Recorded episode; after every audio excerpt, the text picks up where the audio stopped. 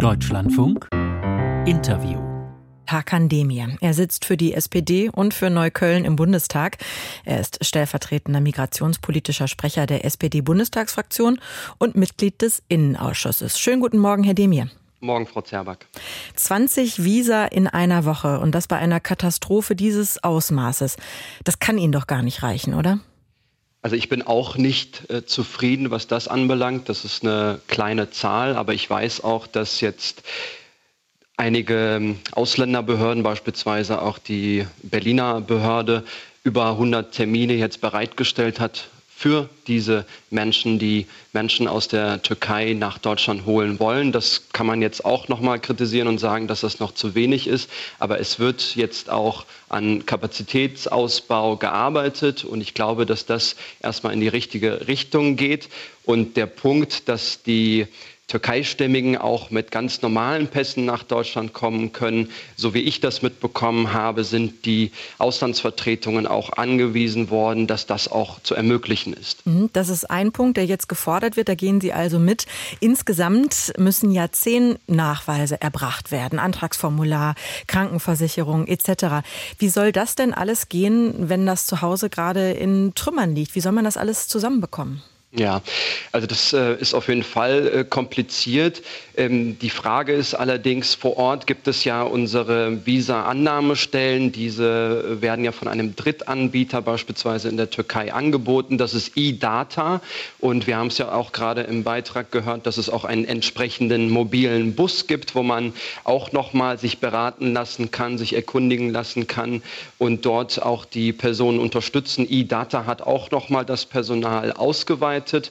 Äh, wir äh, werden das oder haben auch schon in den Auslandsvertretungen das Personal ausgeweitet und äh, bestimmte Visa-Erleichterungen sind ja im Gang beispielsweise, wenn wir sagen, beim Ehegattennachzug ähm, aus diesen Gebieten, aus diesen Erdbebengebieten, wenn dann ähm, diese Personen können nach Deutschland kommen, ohne dass beispielsweise die Ausländerbehörden hier im Inland beteiligt werden müssen. Und sie bräuchten dann zum Beispiel keinen Sprachnachweis, wie das sonst möglich ist oder sonst notwendig ist. Da sind leichte Erleichterungen, will ich sagen, aber wir müssen natürlich stärker auf die Tube drücken. Mhm, das fordert ja zum Beispiel auch die türkische Gemeinde in Deutschland, wünscht sich da eben Bürokratieabbau, mehr Pragmatismus in die gleiche Richtung wollen sie also auch. Und jetzt müssen wir trotzdem immer dazu sagen, was für Betroffene in der Türkei schon schwer ist, das ist für Menschen in Syrien ja eigentlich unmöglich. Da gibt es ja noch nicht mal eine deutsche Botschaft. Also das, äh, diese Hilfsangebote, gelten die dann exklusiv für Menschen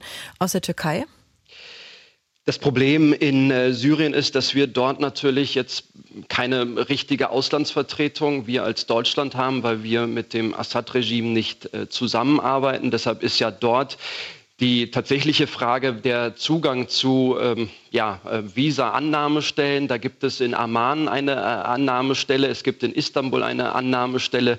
Äh, wenn man die äh, Visa das Antragsverfahren darüber laufen lässt, dann gibt es die gleichen Möglichkeiten für diese Menschen nach ähm, Deutschland zu kommen. Aber ich gestehe natürlich zu, äh, dass diese Menschen vor Ort in Syrien ähm, oder in Orten, die ähm, von äh, dem Nicht-Regime dort äh, betrieben werden, dass es dort keine Auslandsvertretung gerade von Deutschland gibt. Deshalb muss man in die ähm, anderen Länder gehen, um einen Antrag zu stellen. Und das ist tatsächlich sehr schwierig und kompliziert, das stimmt. Mhm. Die vielleicht härteste Kritik, zumindest die ich jetzt gelesen habe, ähm, die formuliert die zivile Organisation ähm, Seebrücke. Ähm, die sagen, es scheint, als hätte die Bundesregierung die Voraussetzungen der Visavergabe mit Absicht zu kompliziert kompliziert gestaltet. Und zwar nur, um dann im Nachhinein sagen zu können, dass sie ja helfen wollte, aber keiner das Angebot angenommen hat. Was entgegnen Sie da? Das ist natürlich ein, ein harter Vorwurf. Ähm, ich glaube, dass was wir jetzt äh, mit unserer Außenministerin, mit der Bundesregierung machen, wir haben die ähm, Gelder und die Hilfsfonds erhöht. Wir haben die Türkei mehrmals dazu auch nochmal aufgerufen, die ähm, Grenzen zu öffnen, damit auch Hilfsleistungen dort in Syrien ähm, ankommen. Ähm, aber wir können gerade nicht die Situation vor Ort so ändern, dass wir sagen, okay, hier gibt es jetzt Auslandsvertretungen, hier kann man jetzt die Visa abgeben. Ähm, also das, den Vorwurf würde ich erstmal äh, zurückverweisen. Äh, aber es stimmt natürlich, dass es in, im Fall Syriens es auf jeden Fall komplizierter ist als mit der Türkei, wo es zum Beispiel auch schon diese E-Data-Strukturen gibt, wo es Drittanbieter gibt, die die, die Auslandsvertretungen in, äh, in der Türkei unterstützen. Und dieses System, diese Struktur haben wir leider in Syrien nicht. Würden Sie denn auch als Zeichen, dass das Angebot durchaus ernst gemeint ist, ähm, ja, das Angebot sozusagen erweitern, wie es ja auch die türkische Community fordert, dass eben auch andere Menschen helfen dürfen, nicht nur Verwandte ersten und zweiten Grades? Ähm, bessert die Bundesregierung danach? Also wir müssen erstmal gucken, wie das überhaupt anläuft äh, bei der Unterstützung von Menschen ähm, ersten und zweiten Grades. Ähm, und es gibt ja, wie gesagt, auch nochmal den, den, den zweiten Bereich, äh, Ehegattennachzug, äh, Kindernachzug. Und da gibt es äh, bereits Erleichterungen. Und es ist ja weiterhin so, dass man für 90 Tage, auch, ähm, auch wenn man jetzt in Anführungsstrichen keine Verwandte in Deutschland hat, äh, ein Besuchsvisum äh, bekommen kann. Und da sind auch die Auslandsvertretungen angewiesen, äh, dass sie, wenn diese Menschen aus den Erdbebengebieten kommen, auch nochmal äh, besonders berücksichtigt werden. Mhm.